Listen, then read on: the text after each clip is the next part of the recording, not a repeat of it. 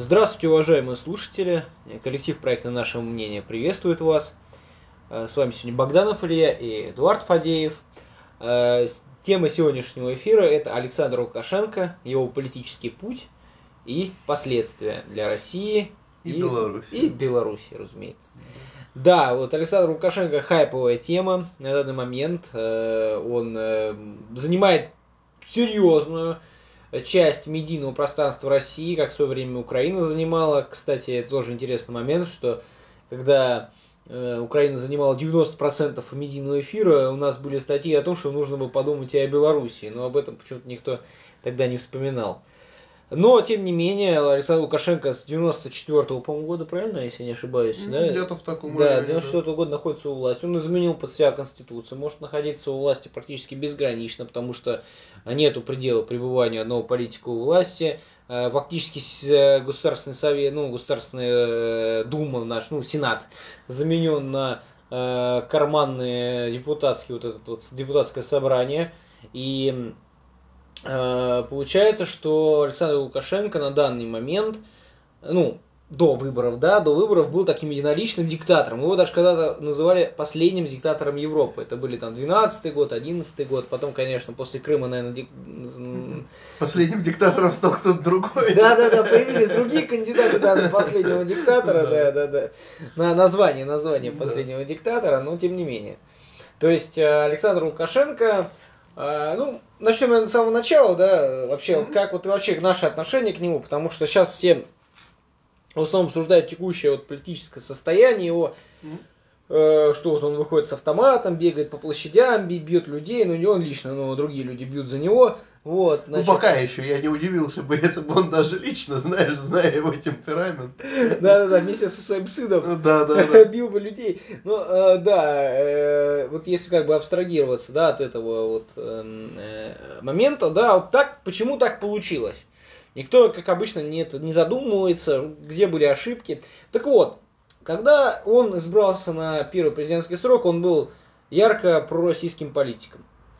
Он напал, вот момент, попал в момент, когда э, он смог подписать с Борисом Николаевичем Ельциным соглашение о союзном государстве. Для Ельцина это был, как сказать, интеграционный процесс на постсоветском пространстве. Для Лукашенко были ворота в большую политику в России. Ну, как он считал. Да. Как он считал.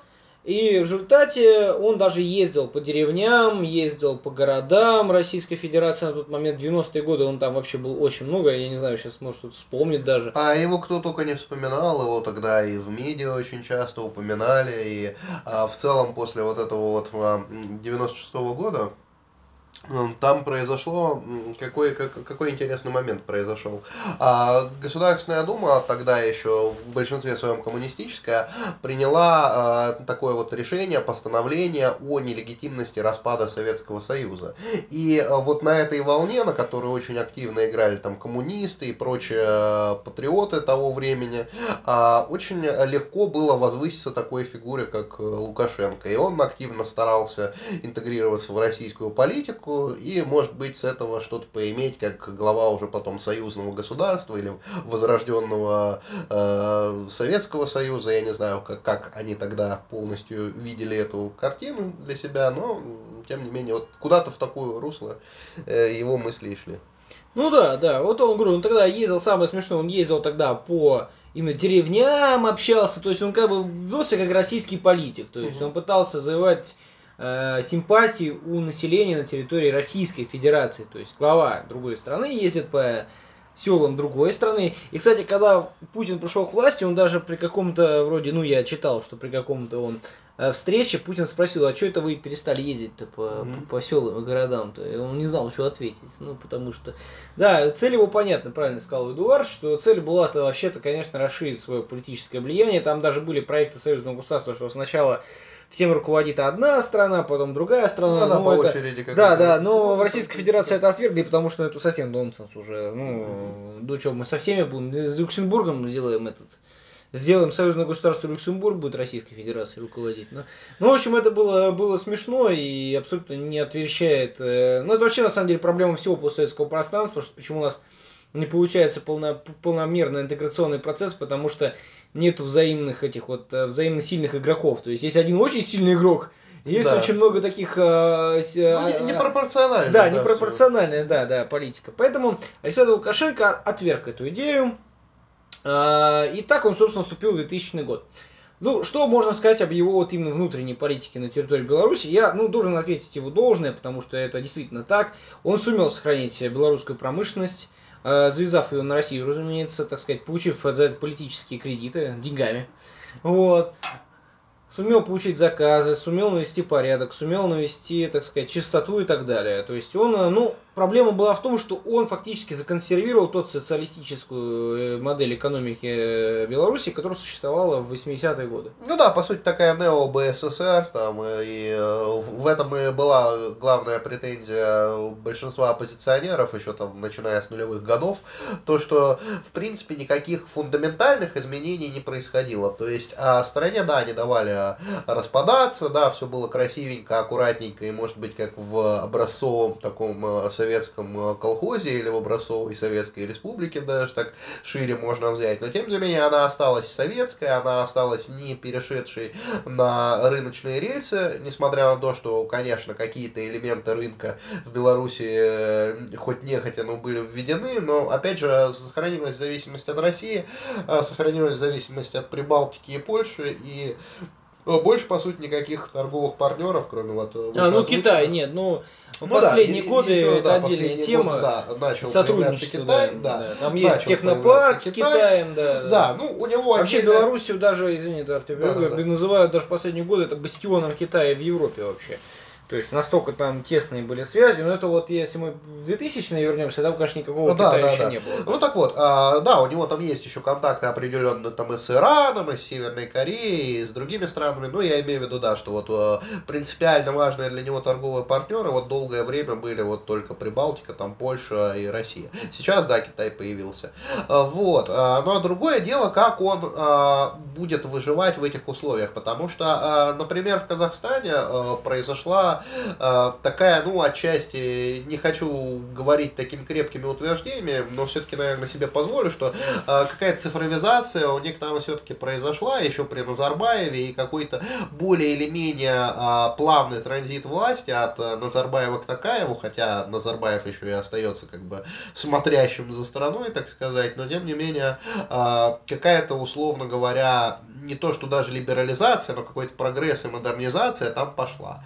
А вот Беларуси э, про это говорить тяжело, потому что, да, там появился сектор IT, появились э, компании, в том числе российские, там, э, которые сейчас активно прессуют белорусские ОМОНовцы и кто там еще, КГБ, да, а, вот, то есть, а, тем не менее, там не удалось создать такой вот инвестиционный оазис для IT-технологий, хотя казалось бы, что уж да не только для IT, нет, да не только для IT, вообще, ну, да. вообще, с точки зрения там инвестиций очень сложно, потому что механизмы там все старые, э, все старое, как бы, ну, то есть, э, это определенное инвестиционное поле. Ну вот, плюс там были на него введены санкции за много раз вот этих вот выборов и так далее. Это мы сейчас только видим, что там ввиду всех последних событий, за него собираются вводить санкции. В Беларуси и так под санкциями. Да, э, это, кстати, очень важно, что ты упомянул, потому что их вводили уже много раз, а и после прошлых выборов, там они, конечно, были э, разного масштаба, но тем не менее Европа, она показывала вообще в течение последних двух десятилетий, что ей режим Лукашенко однозначно не нравится, и даже те уступки и реверансы, которые делал Лукашенко там по украинскому вопросу, а вот сейчас они мы, не могли да, полностью... Давай, да. давай потихоньку перейдем как да. раз таки. Вот что Лукашенко, э, собственно говоря, на каких китах видит его российское общество? Это три кита, да, это хозяйственник, mm-hmm. суверенный правитель, да, и, собственно говоря, пророссийский политик, настоящий да, пророссийский. Да, вот особенно он, раньше, да. Он, он на этой теме, так сказать, и существовал. Более того, он уничтожал внутри Беларуси всех остальных пророссийских политиков, которые типа могли появиться. Ну и не только про российских вообще. Ну да, ну он, а, именно что про российская тема это моя. Да. Вот нет, вот кстати вот оппозиционеры там у него есть, вот знаешь какие ну, про ну, проевропейские да. они есть, а вот про российских никаких нет, вот вообще никаких. То есть здесь интересный момент именно в том, что он э, целенаправленно пытался и пытается, ну сейчас Э, ну, он пытается играть, ну, сесть, сесть на много стульев, грубо говоря, да, то есть он пытается, он, он, собственно, до этих митингов и считал, что э, он Западу ну, уже выслужился и его поддержит. Ну, как выяснилось, это ну, не очень работает. Абсолютно, да. да, далеко от истины. Да, оказалось, что... да, оказалось далеко от истины, и поэтому сейчас мы видим, э, ну, точнее, не сейчас, а э, когда...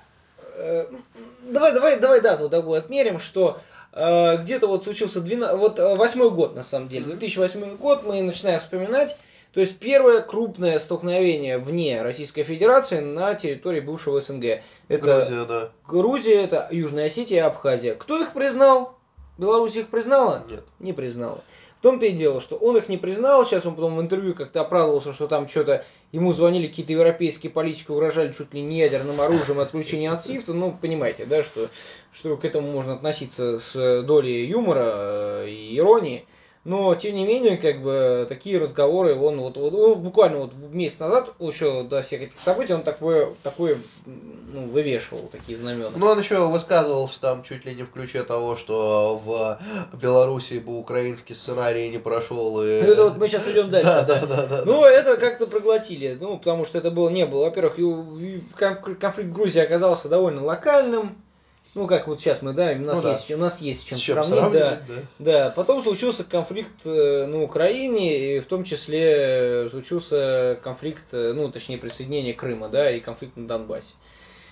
Лукашенко повел там откровенно, если не антироссийский, то явно не дружественно, да, он, во-первых, а, не признал, но это, это еще ладно, но, б, он очень много заявлял о поддержке фактически Украины, а по, по последние месяцы до выборов, вот до вот этих вот выборов, которые его сейчас, да, немножечко так приструдили, он, э, он заявлял фактически, что он бы воевал за Крым, что он бы ну, он... Известное интервью с Горковым, да, да, да, да. Ну, он там потом начал выкры... выкручиваться, что уже и не воевал бы, а обезоруживал бы, ну, в общем, там бред сумасшедшего.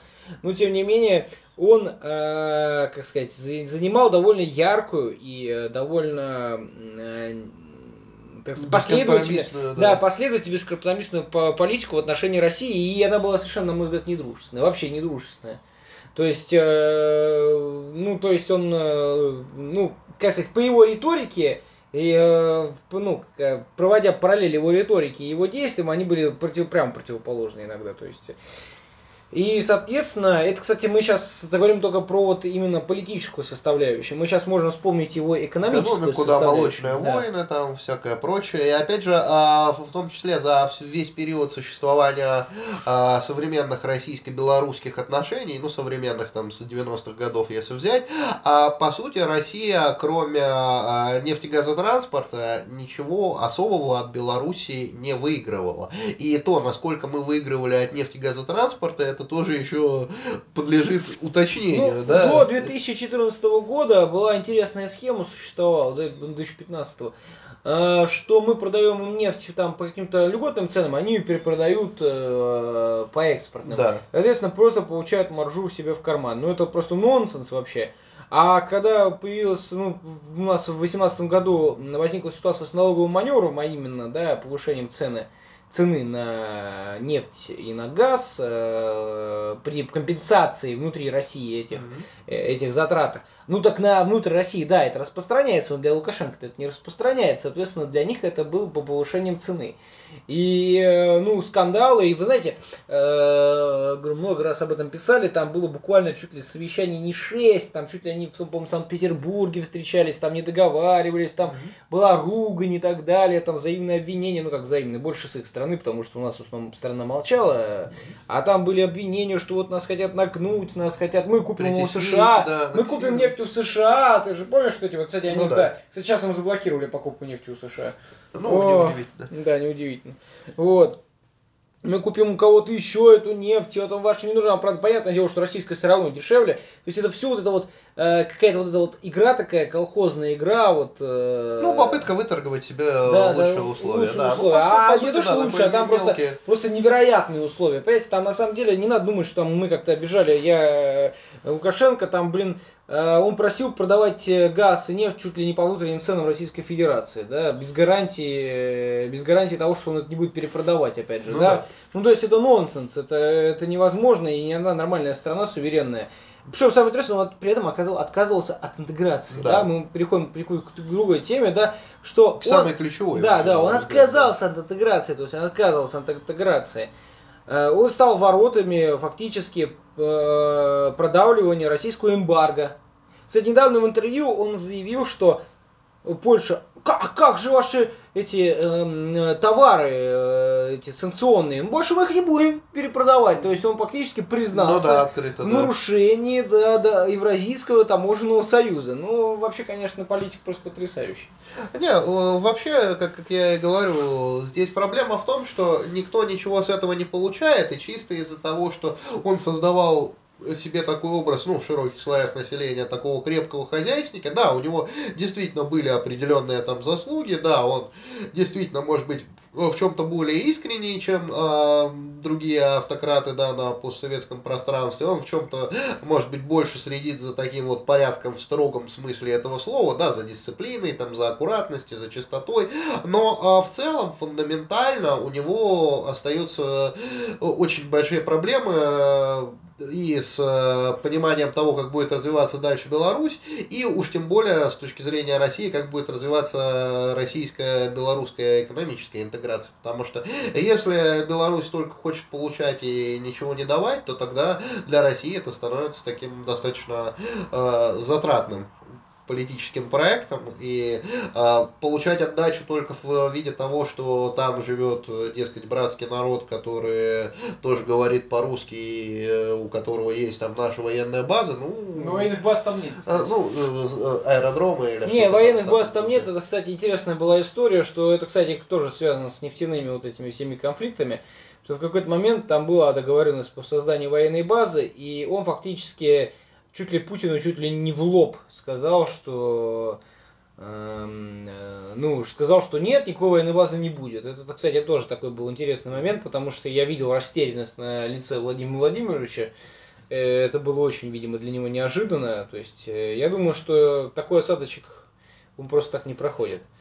Ну, в любом случае, то есть э, Белоруссия, так сказать, пыталась находиться на вот этих вот э, разных ролях, она пыталась, э, но при этом, при этом, да, мы все знаем, вот мы с вами, граждане Российской Федерации, вот у нас слушает из Российской Федерации, да, э, знаем, что везде находится магазин белорусская мебель, э, белорусские продукты, белорусская там Одежда, обувь да, там да, и так далее, да. Найдите в Минске проду- э, магазин русской, русский магазин русской продукции.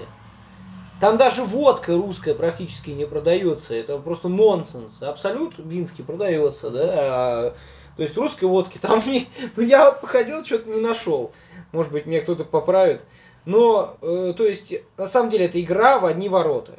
Это была игра в одни ворота ради некой лояльности. И, гражд... и человек, то есть гражданин Беларуси Александр Лукашенко, решил поиграть с этой лояльностью.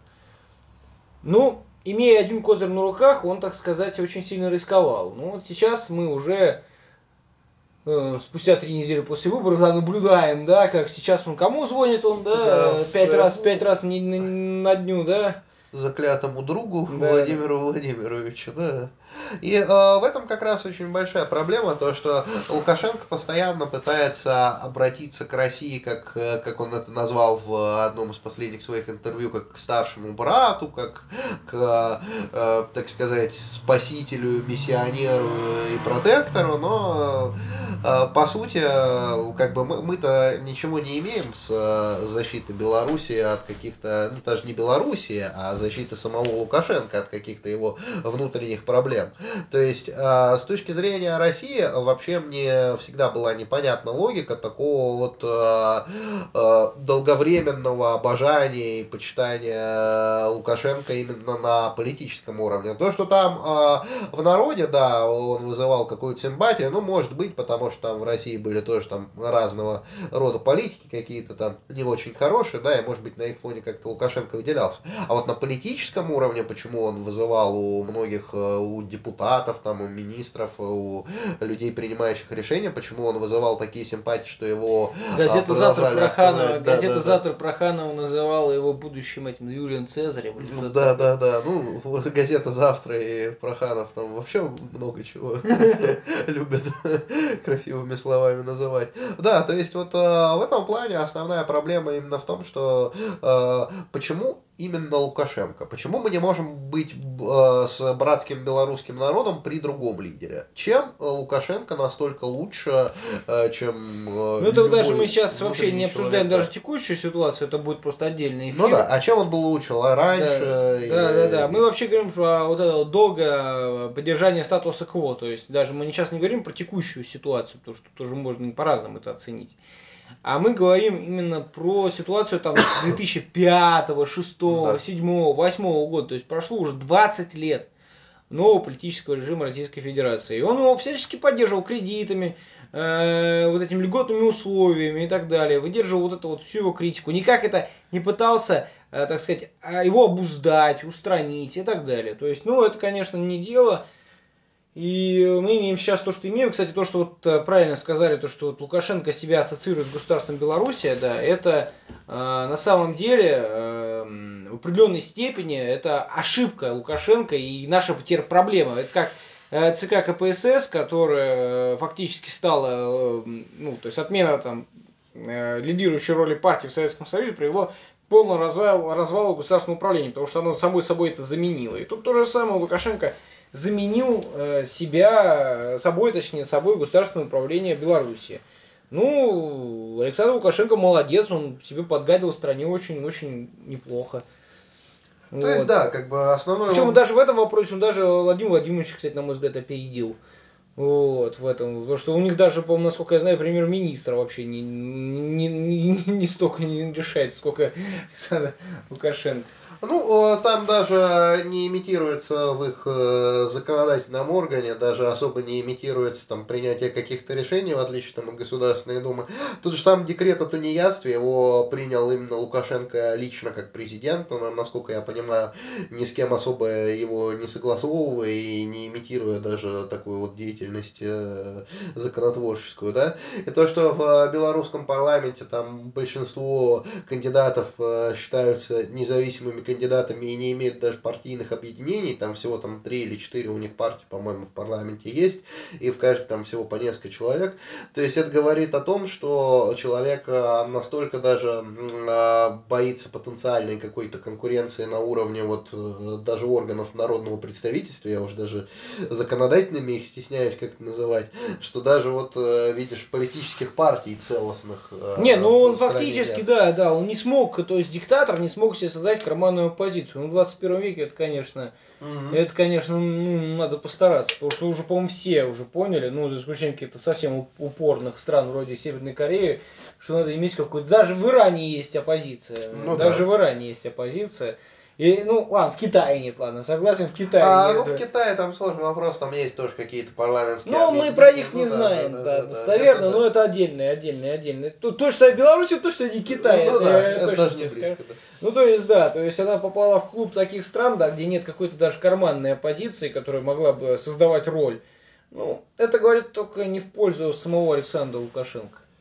Ну, и опять же, да, а, к чему мы сами хотим прийти. У нас не было, как мы в одном из прошлых наших с тобой эфиров говорили, у нас не было а, целостного понимания у российского руководства, а, как должна происходить интеграция на постсоветском пространстве.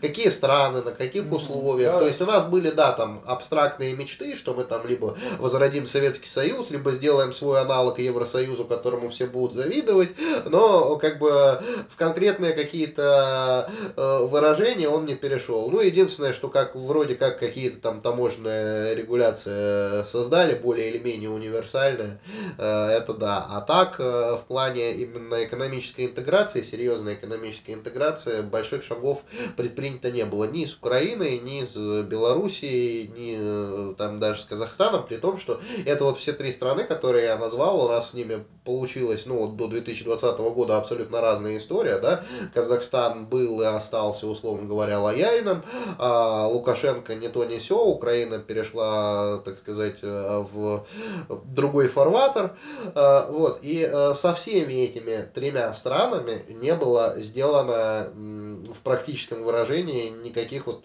таких вот подвижек в духе создания единого государства или там хотя бы экономической зоны. Ну да, проблема Лукашенко, она не только внутри самого Лукашенко, но и внутри вообще в целом политики Российской Федерации, которая так сказать, э, интеграцию на постсоветском пространстве рассматривает, видимо, вероятно, как некое непонятное перманентное движение вперед. То есть, э, ну, оно абсолютно непонятно. То есть, вот, вот если меня спросят, что такое ну, постсоветская интеграция, я не смогу на это ответить, потому что это, видимо, могут ответить только в Кремле, и то не факт. Вот, поэтому здесь действительно, да, действительно здесь есть такая вот проблема, то есть, э, что проблема Лукашенко, она и проистекает частично из проблемы самой интеграции на постсоветском пространстве.